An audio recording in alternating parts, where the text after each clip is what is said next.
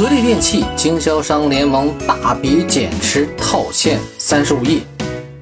六月二十四号啊，格力电器发布了公告，说公司的第三大股东叫金海互联，通过大宗交易方式减持了公司股份一点一亿个股啊，占格力电器总股本的百分之一点八六。根据框算啊，这次套现估计会超过三十五亿。值得关注的是啊，叫京海互联的这个另一个身份，则是格力的经销商渠道联盟。这个背后的股东啊，是格力电器的十家区域经销商啊。入股格力啊，已经有十五年之久了。哈，要知道，早在二零二零年的这个六幺八的时候。金海互联呢，也曾经大笔减持了格力电器，当时呢套现的是二十五亿啊，这个经销商也真的是大手笔啊！你说这个经销商不应该跟格力是一条心吗？那怎么还会减持呢？哈，据说啊，这个跟格力大刀阔斧进行渠道改革，叫大力推进线上新零售模式有很大的关系啊。二零二一年呢，格力董明珠店直播带货就爆发式的发展。去年啊，这个十一月份呢，抖音账号叫明珠雨桐精选也上线了。当时啊，董明珠还高调对外宣称啊，接班人孟雨桐就是这个账号的这个叫为格力带货的粉丝呢。当时那个时候已经超过两百多万了。你想啊，如果这种新零售模式能够完全覆盖消费者的话啊，那么原先的零售渠道商还能干啥呀？那人家不当然就急了吗？对吧？话说回来啊，格力这几年发展到底怎么样呢？咱们也通过财务报表来分析分析，用财报思维看上市公司。首先第一条啊，我们先看看叫应收持续放宽，应付逐渐缩短。诶，这个现象很奇怪啊。我们以前做这个上市公司分析的时候，先说收入利润，但是这家呢，我发现收款付款是一个主要的事情。我们先说这个。为什么应收账款啊？呃，以前在二零一六年的时候，九点八天就把这个钱收回来了。到了二零二一年的时候，变成了二十六天，这很奇怪啊？为什么呢？通常情况下，像这些公司啊，一般情况下收款收的都非常非常及时。你说九点八天，有一些这种电器公司说，你如果不拿现金来买，我就不会给你货的。那么一般情况都保持在十天之内，很多都是这样的一个状况。但是你看。这个格力呢，却反其道而行的，从这个一六年、一七年、一八年这样一步走过来，九天、十四天、十五天、十八天，到了二零二一年达到了二十六点六天，比如这个收款啊，这个渠道商开始略微有点强势了。而这个付款呢，这个周期在缩短，从二零一六年的一百三十一天啊，一百一百多天啊，到了二零二一年呢，只有七十天。那虽然也比应收账款的这个天数要多一些，但是整个看趋势啊，就是。逐渐缩短，逐渐缩短。比如说，对供应商呢越来越好，越来越好，呃，越来越好。这个现象呢，其实最终导致的一个什么呢？其实就是它的这个现金啊，肯定会出现问题的。所以我们第二条呢，就说叫经营性现金流在下滑，啊，现金存量也在降低，负债比例也在提高呀。嗯，你看这个确实是很明显的。你看它的这个收款啊，收到现金，那就是叫经营性现金流，经营性的这个现金流的净流入。从二零一九年的二百七十八亿下降到二零二一年的多少呢？十八亿啊！你想，二百多亿降到了十几亿，这个下降可不是一星半点啊！对于这么大规模的一个公司，你想，这公司三千多亿的一个一个总资产，对吧？两千多亿的这个总负债，那你的现金从客户那边一年收回来的这个净现金才只有十八亿，这个确实是太恐怖了，就少的太可怜了啊！那现金存量呢？现金存量其实，在二零二零年的时候，它存量是一千三百多亿，到了二零二一年的时候，就变成了一千一百多亿，基本上这下降是很明显的啊，就两百多亿就就没了啊，就是呃，也不知道花掉了还怎么着的。而且就在这个过程当中啊，它的这个资产负债率又提高了，从二零二零年的百分之五十八提高到了百分之六十六，负债率一提高，其实。就很明显了，其实就是因为它的现金这边出现了问题了嘛，对吧？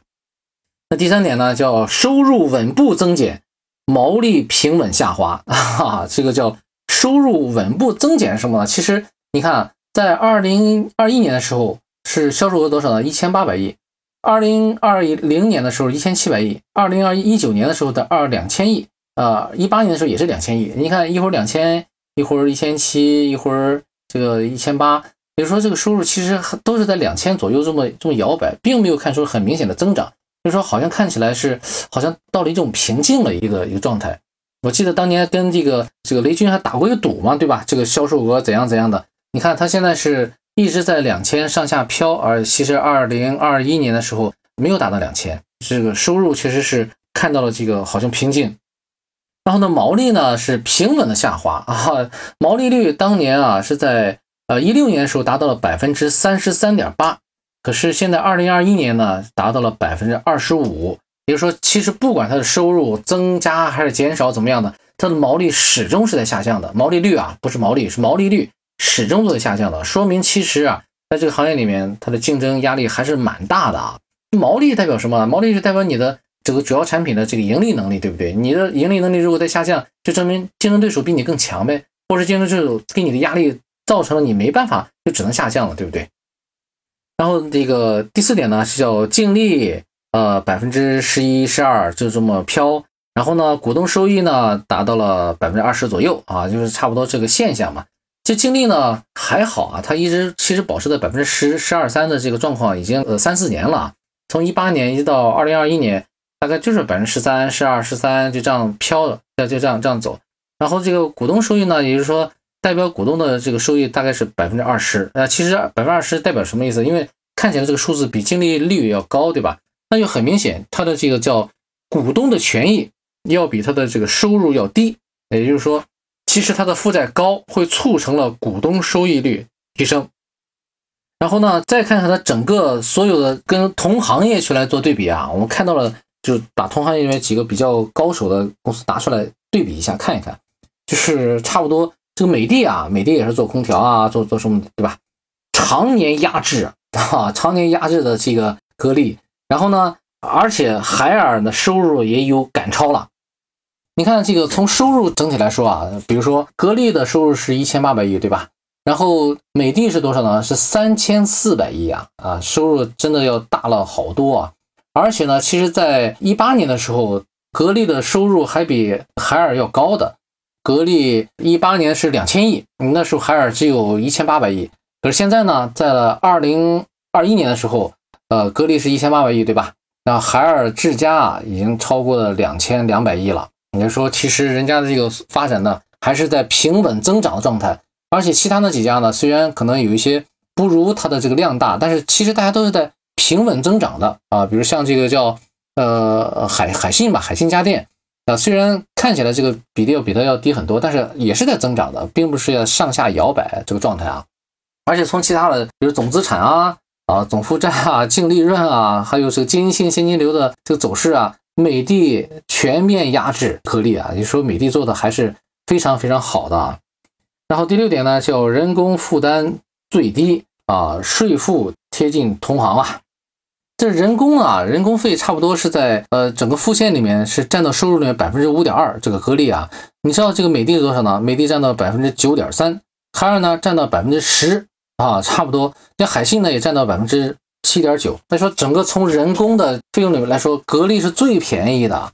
那这个格力给可能是给员工的这个薪水啊，相对要低一些 啊。这个很很明显，就我们看数字就能看得出来嘛。那收入整个占比里面，格力的这个占比还是最低的。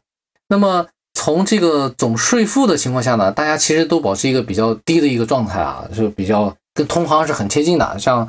格力的税负是百分之四点四啊，美的是百分之四点五，海尔呢是百分之四点四，呃，海信呢是百分之三点九，呃，差不多就是这么一个水平吧，就大家的税负都还不太高啊，还 OK 了。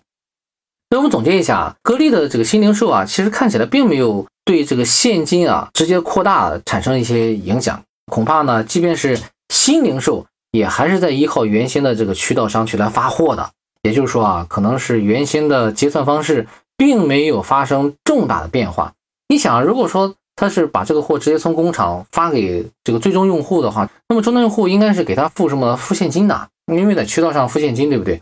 那反而现在没有，或者说他把钱付给了平台，平台你像以前都是什么呢？以前都是把这个钱，比如说渠道商直接把钱给到了这个公司，现在不是了，现在是客户把钱给到了平台，平台呢有个账期啊，比如说刚才说的的这个三十天、五十天，类似这样子，平台三十天以后才会给你，所以你天然自然而然你的应收账款的这个比例就会增大了，对吧？你的现金其实是会吃紧的。你以前是什么？以前是渠道商先把钱给你的，所以呢，其实现在整体看起来啊，这个反而收款啊并没有那么及时了，而且呢，付款呢显得也也更加及时了哈。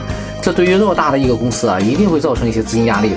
正所谓啊，牵一发而动全身。如果不能够对终端客户收款完全掌控，或者说对平台收款的这个速度再提升一下啊，显然啊，这个依然会受制于原先的渠道商的。好，今天的分析就到这里。